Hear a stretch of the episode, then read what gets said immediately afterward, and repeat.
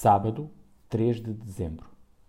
Leitura bíblica em Isaías, capítulo 7, do verso 10 ao 25. O rei Acás não quis pedir nenhum sinal, numa aparente piedade, mas o Senhor tinha uma grande notícia.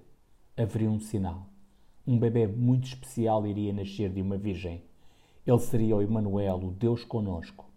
E todos sabemos que esta profecia se cumpriu lá em Belém da Judeia, quando o Filho de Deus encarnou e se tornou num menino semelhante a qualquer outro, mas sem pecado. No entanto, antes que isto tivesse lugar, grande sofrimento e destruição viria sobre Jerusalém. O Senhor é santo e justo e cumpre sempre a sua palavra.